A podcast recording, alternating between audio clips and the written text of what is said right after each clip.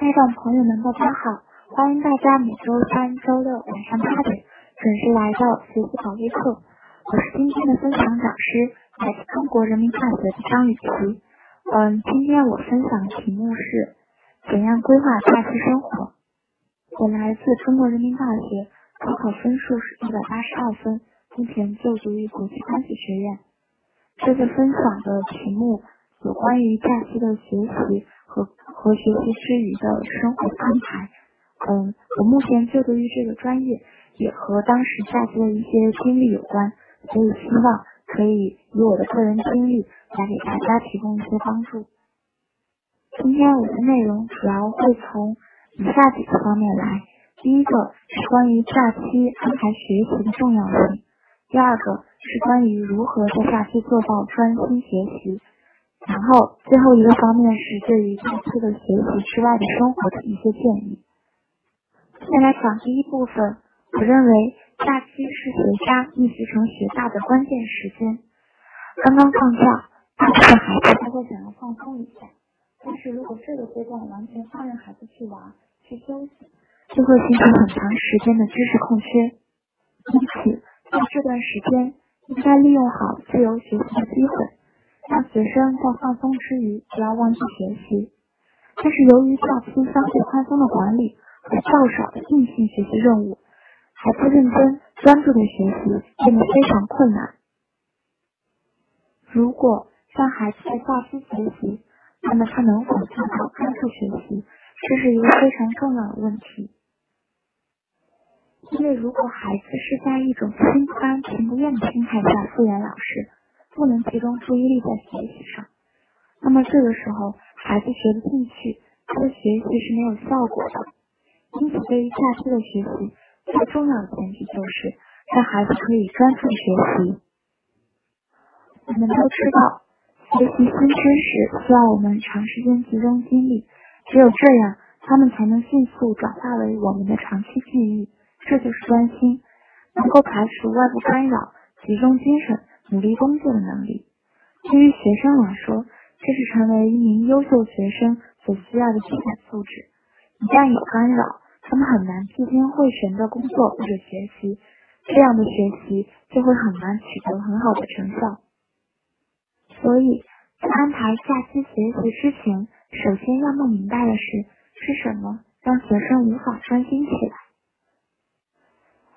难以专心学习，意味着学习者受到了很多干扰。这种干扰一般有三种来源：第一个是外部环境的影响；第二个是内心想法的干扰；最后一个是源于目标的不确定。首先来说外部环境的影响，放假在家可以影响到孩子的事物很多，电脑、电视、手机这些都会影响孩子。同时，孩子会因为周围人的行为而受到诱惑和干扰。很多孩子不是根本没有办法专心学习，他们在学校的时候可以进行一两个小时的学习，在家就很难坚持坐在课前学习十分钟。是为什么呢？因为在学校里有规定，一定的时间内他只能学习，其他什么事情都没办法做，因为这样。他脱离了外界的影响，所以他可以专注于学习。但是在家里学习的时候，他可能一会儿去上厕所，一会儿去看眼电视，一会儿去照照镜子，有很多事情都会让他难以安安静静的待在自己的房间里学习。这种时候，作为家长，应当引导孩子去努力排除外界的干扰，创造一个外界影响较少的学习环境。嗯，这里很重要的一点是，家长要有榜样意识，会要求孩子学习的时候不要拿着手机，那么他就应该保证自己在家里的时候不要每时每刻都在刷手机。再来说内心想法的干扰，很多时候让人不解的是，明明给孩子创造了没有外界干扰的环境，比如为了不让孩子看电视。家长会在孩子学习的时候也看电视，甚至还有家长在孩子高三、初三的时候把电视搬出家门的。但是我们也能看到，即使是这样，也会有很多孩子不能专心学习。家长问起，得到的答案就是：“我也想学习，但是没办法，我就是看不进去书，写不出来题。”这种情况就是孩子内心想法的干扰，孩子内心没有把各种琐事剔除出去，外界环境再好，家长再关心也无济于事。特别是有些时候，孩子学不进去，家长却一直在催促，这样就很容易产生摩擦，甚至会引发逆反心理。这种情况需要家长和孩子平等沟通，帮助孩子去解决这些干扰。一定不能着急，每个家长都要相信自己的孩子的确是有专心学习的可能的。最后来说学习目标。一个明确的目标对于正在努力的学生来说是十分重要的。确定一个明确的目标，可以让学生更加坚定的学习，因为在这种情况下，就会有很好的动力。在这里，我主要说的是，对于高三、初三这两个关键的学习阶段，一个动力是十分重要的。一个明确的目标，可以让学生爆发出以前从来没有显示出的潜能。我们再来回顾一下孩子不能专心学习的三个主要原因：外界干扰、内心想法和目标的不确定。当我们了解了这些原因之后，就可以结合孩子不能专心学习的原因，让孩子更好的学习。以下主要会介绍三种方法。首先要确定的是，不一定所有时间都用来学习，但是学习时间。一定只能学习。我们都知道，我们不可能要求学生在放假的每一天都用来学习。学生一定会需要他自己去放松、调整的时间，但是在学习的时间一定只能学习，这样在放松的时间才能安安心心的去玩。这一点上，可以给孩子划分好玩和学习的时间。学习的时间不用很长，但是每一分每一秒都要保证他在专心的只关心学习。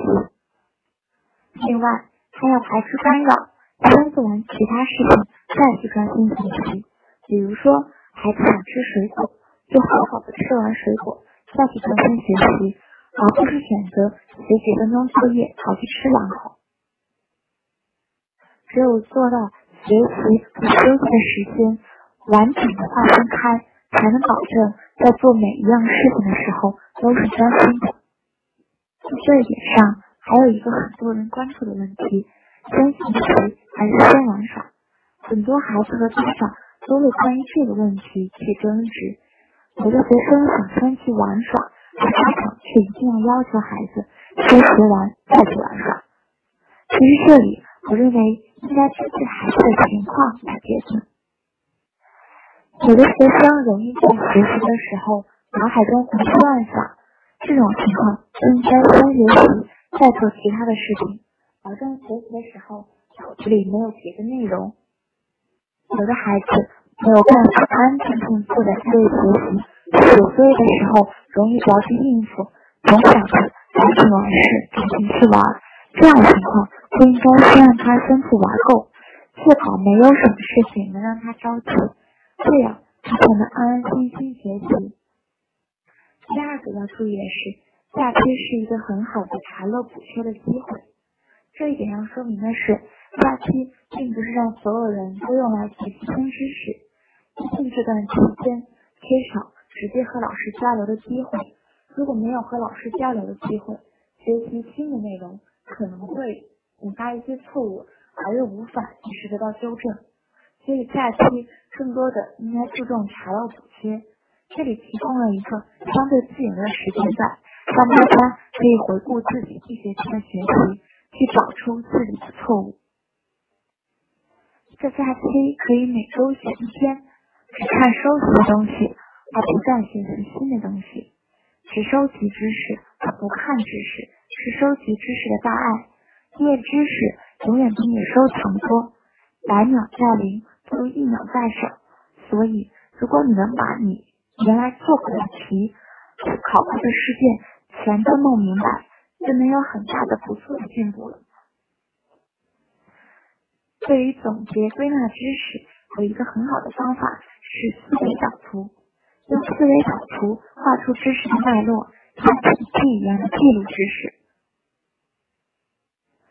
一般的记录法最大的缺点是没有脉络，读起来和读书一样，读了后面可能又忘了前面。所以用思维导图画出知识的脉络很重要，很容易就可以看到自己整理的知识。通过思维导图清楚的大局和线索，以及节点之间的关系。我们就能快速的从一个知识再找到它的上一个知识和下一个知识以及各种知识的相互关系。假期学习的方法最重要的是做好一个自己的学习计划。只有在计划的催促下，学生才能做到自觉的专注学习，在某些时间段做应该做的事情。一个好的学习计划。可以平衡学生的学习和玩耍的时间，让学生参与制定最适合自己的学习计划，并且有一些专业的老师或者学长学姐作为指导，这样可以让孩子拥有一个最适合自己的学习计划。只有这样，才能让孩子在放松休息之余做到高效学习。一学期下来，总有一些问题需要解决。还有一些不足的知识点需要去补充。有一句虽然很老，但是确实很有道理的话：假期是超越对手的最好时机。希望学生们都能利用假期去弥补自己知识点的不足，去弥补这些空缺，达到成绩的提高，知识的巩固。我们来回顾一下专注学习最重要的方法。第一个是学习的时间是学习。让学生在最少的时间内做到最高效的学习。第二个是更注重复习梳理。第三是制定一个好的学习计划，这个计划应当是专业的，并且适合学生的。当然，假期不能只用作学习。在我一开始说到，假期的其他事情也是非常重要的。除了学习之外，我们不能忽视的一点是社会实践。平时上课的时候，没有时间让孩子走出学校和家庭，去面对真实的社会。到了假期，这个机会就来了。很多家长会抱怨，他们学习拔尖的优秀孩子，为什么到了大学就什么都不会做？这一点在我这里体会很深。这里有很多学生。都是以非常顶尖的成绩考进这所大学，但是他们中的一些人可能会缺少基本的自理能力。在我的同学中，甚至有因为不能适应大学生活而产生厌学心理，甚至患上抑郁症。这种情况虽然不能称作高分技能，但是确实是很多学生的一个共同的表现。他们很难适应社会。因为如果一个孩子的前十八年的人生中都不能有机会去面对真实的社会，去培养自理能力，去参与一些学习以外的事情，那么为什么要奢求他在十八年后瞬间就能学会照顾自己、适应社会呢？因此，在假期让孩子适应社会、参与一些社会活动是非常有必要的。很多家长会认为这不重要，甚至耽误学习。在我看来，这种看法是非常错误的。想要学习机会很多，在学校、在在家里都有很多机会可以学习课本知识，而参与社会实践可能只会用掉几个小时，但是这几个小时的人生经验是上几年课都换不来的。学生在社会活动中得到的经验。是他自己体会到的，是他用亲身经历得到的，这种实践是最难以忘记的。那么问题来了，孩子应该参与怎样的社会实践呢？我认为主要分为两个方向。第一点是认识社会，告诉孩子世界是美好的，这是对的，这样孩子才会对生活充满希望。但是同时，社会是真实的，虽然美好，但也不是事事顺心。让孩子参与诸如社区服务的活动，可以认识到真实的社会，让孩子在未来遭受挫折的时候，不至于一蹶不振。另一个是认识自己。每个孩子都会有自己的爱好，尽管有些不能称之为理想，但是这只是需要一个契机。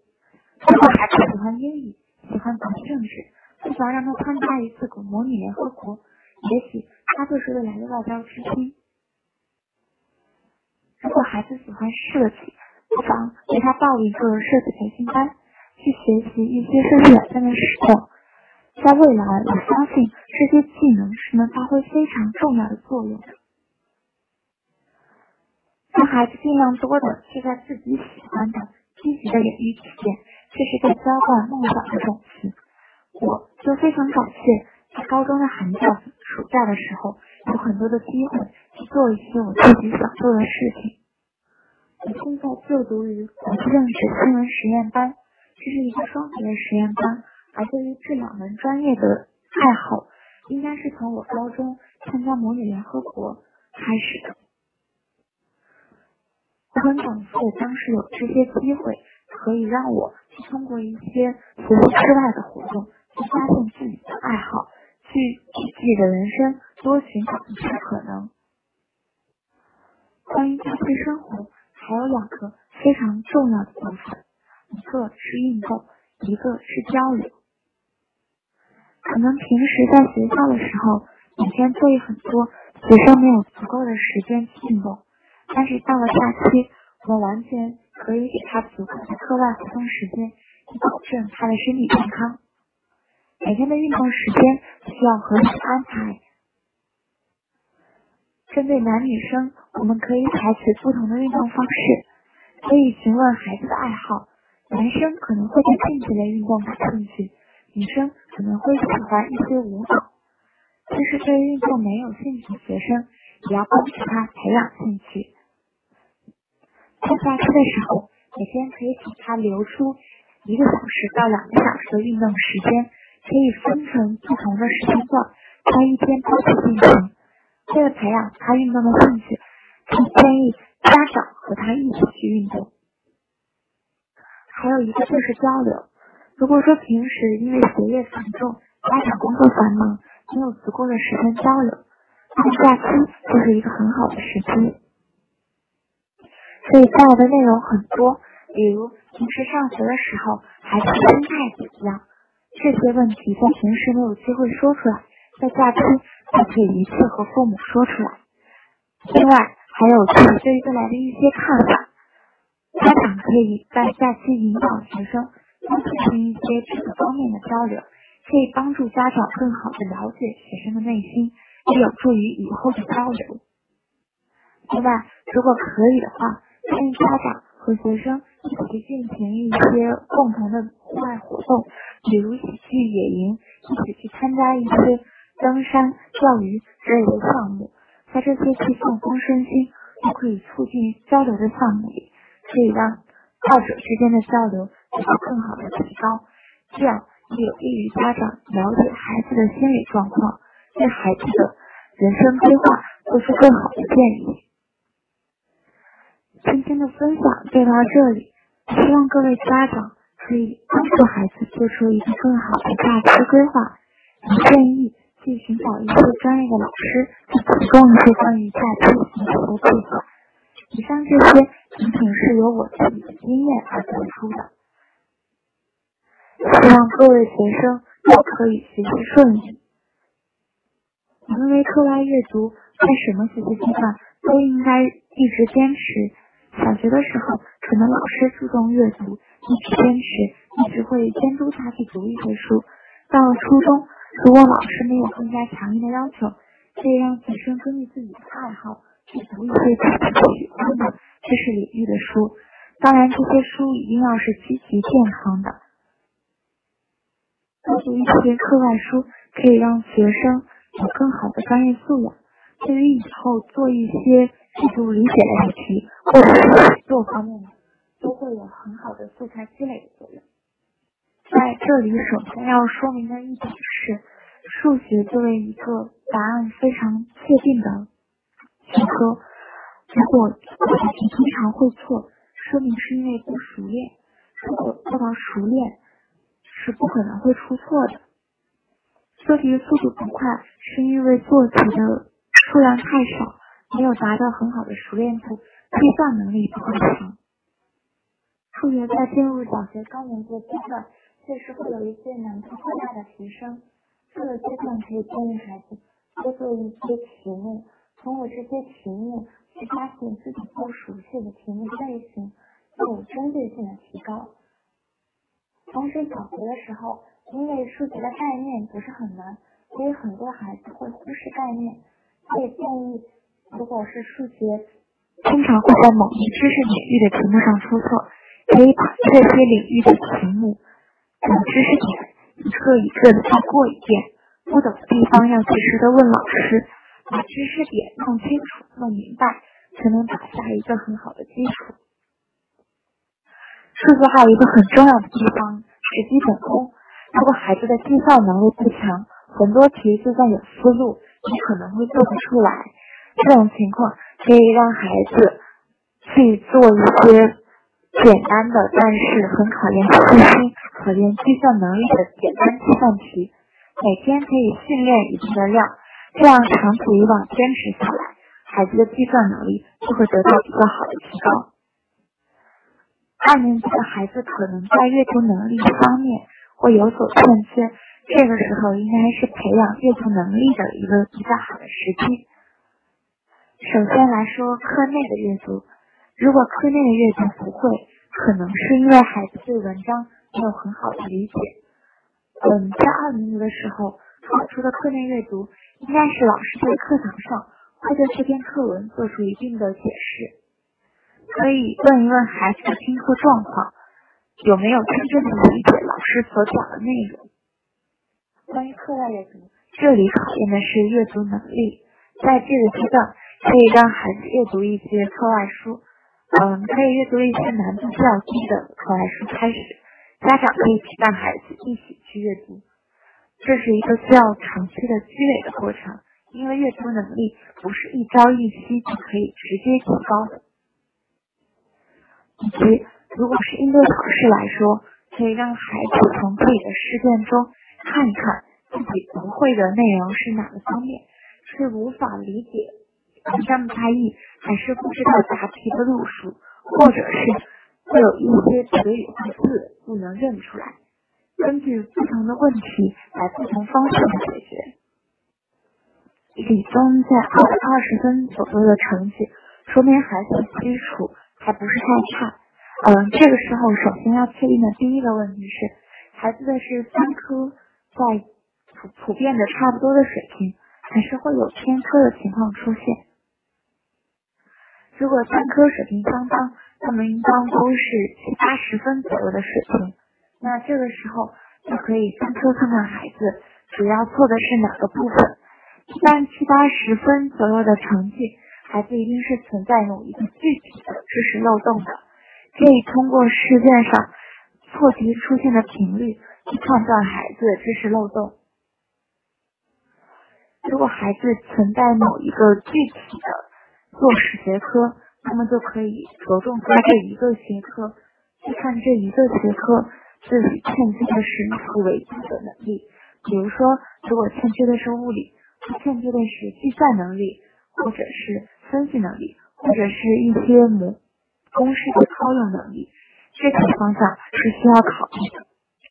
确定了自己的问题之后，有解决方法分为两步进行。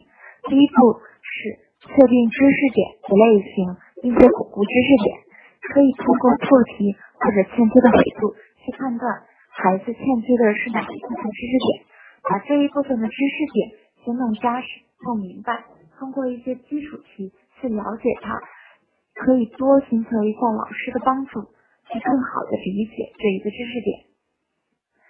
接下来就是去做题，通过大量的做题去巩固这一知识点，去不断的在脑海中回忆这一知识点，直到这个知识点真正内化为考生自己的能力。嗯，这个成绩来看，孩子的英语能力应该非常的好。嗯，如果是只欠缺听力口语的部分，可以通过一些日常生活中的活动来提高。首先要明确的是，英语听力口语绝对不是一朝一夕可以直接提升的。